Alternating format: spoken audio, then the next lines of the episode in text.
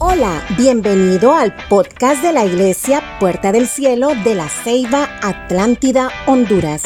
Este mensaje ha sido inspirado por el Espíritu Santo como un aliento del cielo para ti, creyendo que lo mejor está por venir. Estamos en el mes de avance y declaramos que la gloria de Dios estará en nuestras vidas y veremos resultados a cada petición hecha delante de Dios. Hoy estamos en nuestro cierre de ayuno, siete días buscando a Dios de manera continua a las cinco de la mañana y a las nueve de la noche. Iglesia, este ayuno es de manera congregacional. Así que cada vez que nosotros venimos y nos presentamos de manera grupal, estamos activando la gloria de Dios. Una unción corporativa está viniendo y lo que usted está solicitándole a Él, Él lo hará. Así que le damos la bienvenida a todos los que nos siguen a través de las redes sociales, a los que nos permiten cada domingo pues abrirnos sus puertas Hoy venimos declarando una palabra de vida, una palabra de esfuerzo, una motivación para que le pueda creer a Dios en medio de la adversidad, en medio de las circunstancias, en medio de cualquier conflicto. El Dios que nosotros tenemos ha prometido estar con nosotros. Y como siempre lo decimos, soy el pastor Wilmer Jerezano de la iglesia Puerta del Cielo de la Ceiba, Honduras ciudad de cielos abiertos. ¿Cuántos lo creen? Amén, así es. El mes de avance, el cual iniciamos, este es nuestro primer domingo, acabamos de pasar el mes de gozo, siempre nosotros damos los conceptos de qué significa el mes. Y me gusta dar el concepto de manera normal y espiritual para lo que Dios quiere hacer en nosotros. Dice la palabra avance es desplazarse hacia adelante, anticipar, aumentar o mejorar algo. Espiritualmente hablando, el avance espiritual consiste en ser despojados de ciertas cosas de nuestro interior. Tan pronto algo es quitado de nosotros, avanzamos espiritualmente. Cuando algo que usurpa el lugar de Dios es quitado de nosotros, progresamos espiritualmente. La iglesia o iglesia de Dios está interesada de que cada uno de nosotros seamos libres y con la libertad dada seamos prosperados. Dios nos quiere bendecir, iglesia. Amén. Claro que sí. Y hoy vamos a estar tocando el libro de segundo libro de Samuel, capítulo 21 en adelante, del 1 en adelante vamos a estar estudiando. Y el tema de este mensaje se llama es avanza en tu bendición. Mes de avance, así que usted no se va a quedar estancado. Y la palabra de Dios la leemos en el nombre del Padre, del Hijo y de nuestro amado Espíritu Santo y a su letra dice así. Hubo un hambre en los días de David por tres años consecutivos. Y David consultó a Jehová y le dijo, es por causa de Saúl, por cuanto mató a los Gabaonitas.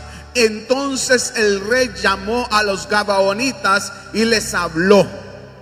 Óigalo bien esto.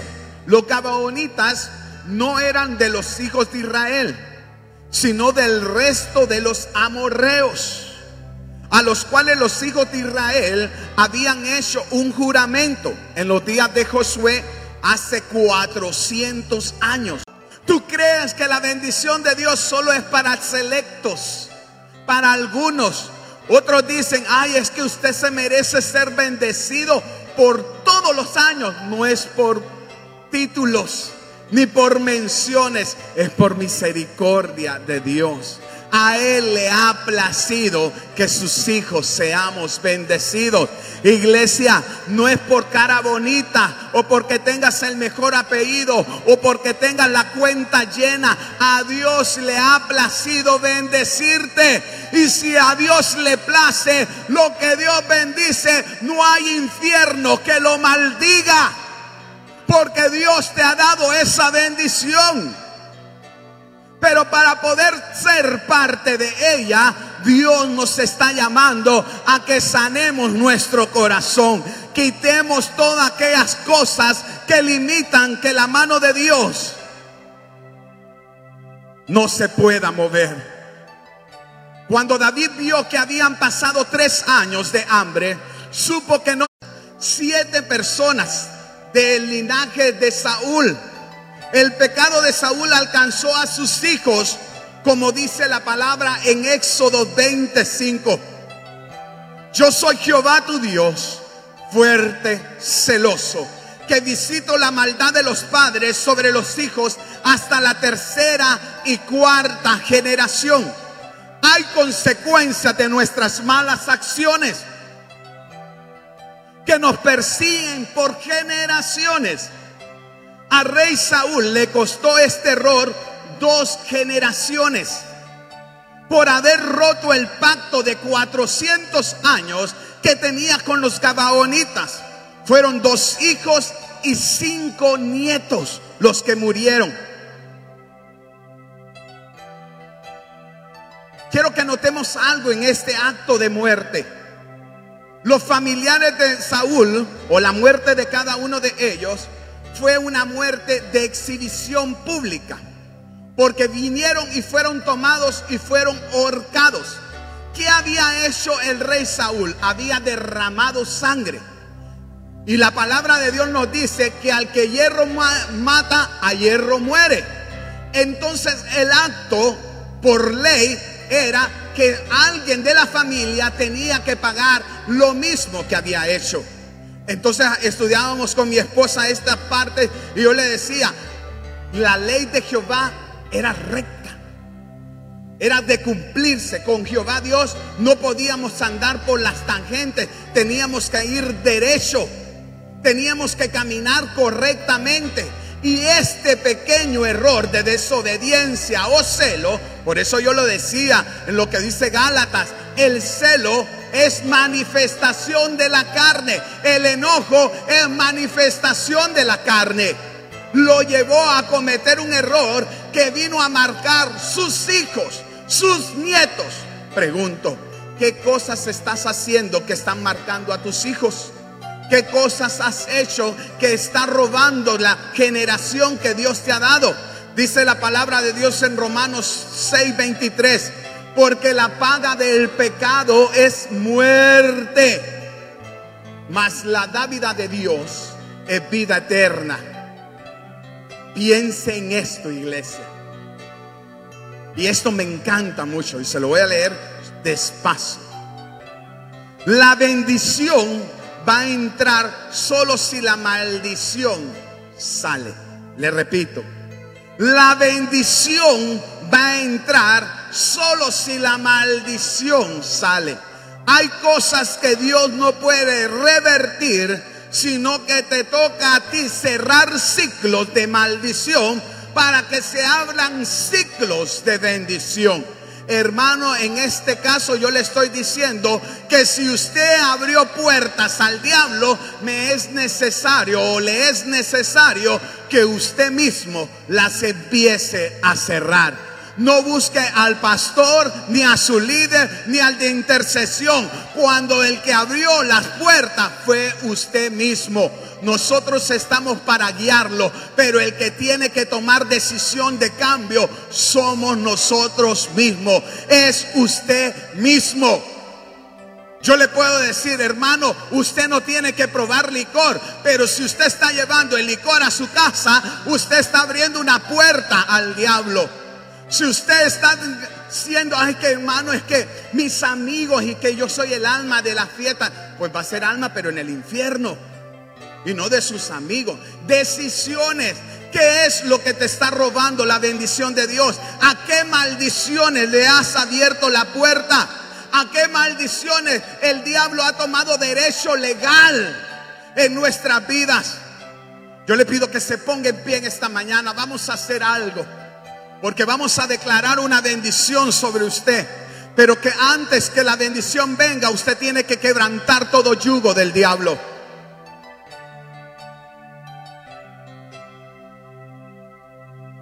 Cierra tus ojos, iglesia. Y séme obediente, porque la desobediencia es lo que lleva al fracaso a la gente. Cierra tus ojos. Piensa en todo aquello que te está robando la comunión con Dios. Piensa en todo aquello que te ha alejado de la presencia de Dios. Piensa en todo aquello que te ha quitado la paz, lo que no te deja dormir, lo que no te da tranquilidad. Vamos, iglesia, visualícelo, piénselo.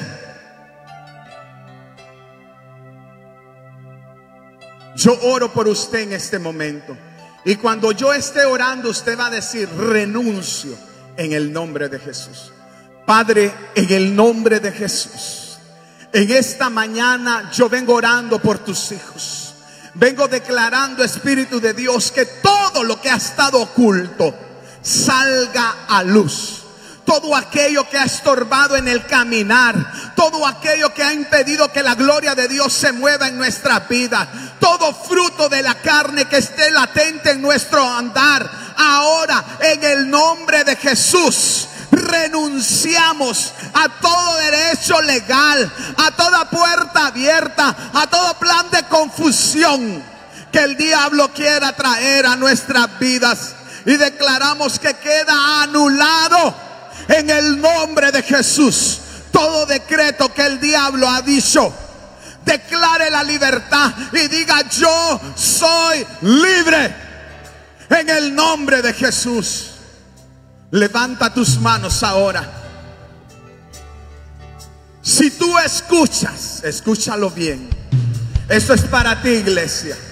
Si tú escuchas con atención la voz del Señor tu Dios y cumples y pones en práctica todos los mandamientos que hoy te hago cumplir, el Señor tu Dios te exaltará sobre todas las naciones de la tierra Escucha bien la voz del Señor tu Dios.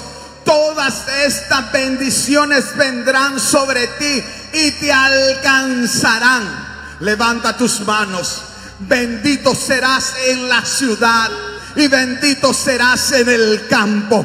Bendito será el fruto de tu vientre, el fruto de tu tierra, el fruto de tus bestias y las crías de tus vacas y rebaños de tus ovejas.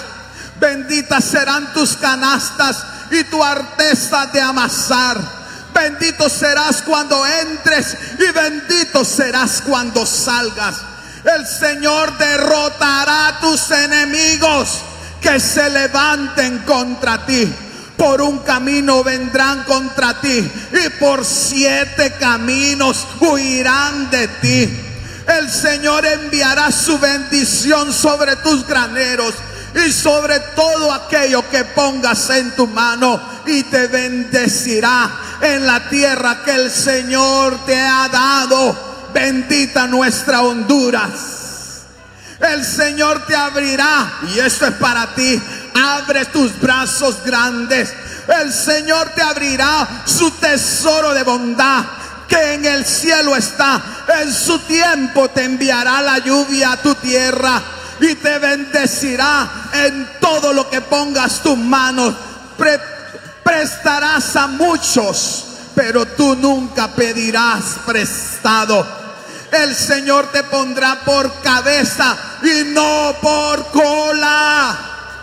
Estarás por encima y nunca por debajo, siempre y cuando obedezcas y cumplas los mandamientos del Señor tu Dios que hoy te ordeno. Y siempre que cumplas y no te apartes a diestra ni a siniestra de todas las palabras que yo te mando a cumplir, ni vayas en pos de dioses ajenos.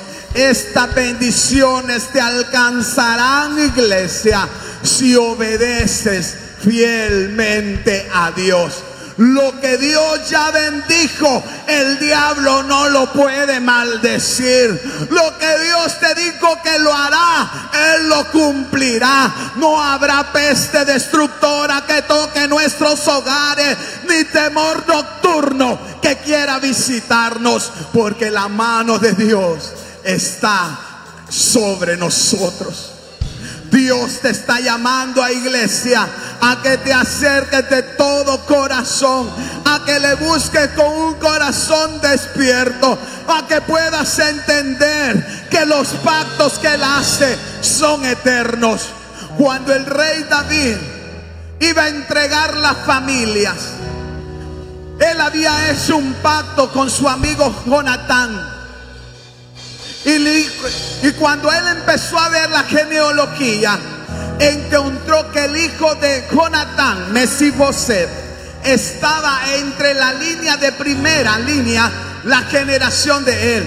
Y él dijo, yo no lo voy a matar por el pacto que he hecho con mi amigo Jonatán, el cual lo cuidó y lo separó.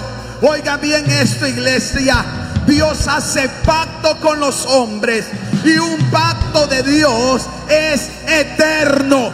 Es eterno, no cambia ni a tus hijos, aún en ellos entrarán en este pacto. Es lo que Dios nos quiere dar, iglesia. Y esto es para ti. Siga levantando tus manos. Jehová te oiga en el día del conflicto su nombre te defienda. Te envía ayuda desde su santuario y te sostenga. Esto es lo que Dios te está diciendo. Haga memoria de todas tus ofrendas y acepte tus holocaustos. Te dan, te dé conforme al deseo de tu corazón y cumpla tu consejo. Iglesia, esta bendición te llegará esta bendición llegará. Esta bendición está para ti. No podemos avanzar si no cierras un ciclo de maldición. Dice que los hijos de Saúl, la genealogía de Saúl, los siete que fueron, fueron exhibidos, fueron colgados. Que después del tiempo David fue y los bajó y los enterró por honra. Óigalo bien. Hoy Dios te está diciendo en esta mañana que es necesario cambiar.